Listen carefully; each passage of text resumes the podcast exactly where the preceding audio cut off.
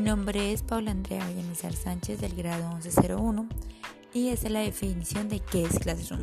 Google Classroom se trata de un entorno de apoyo a los procesos de enseñanza, aprendizaje extremadamente sencillo y versátil que forma parte del paquete de aplicaciones y servicios de Google para la educación, Google Classroom. Esta es una aplicación que nos permite interactuar estudiante-profesor em, en tiempo real prácticamente donde el profesor puede hacer una tarea, una evaluación, una videoclase y el estudiante está ahí eh, al tanto de lo que el profesor sube. decir, podemos hacer nuestras tareas, a juntar ya sea por documento de Word o Excel o por documento de Google. Nos permite que les dejar comentarios en clase, ya sean privados o públicos, dar sugerencias, opiniones, entre otras cosas.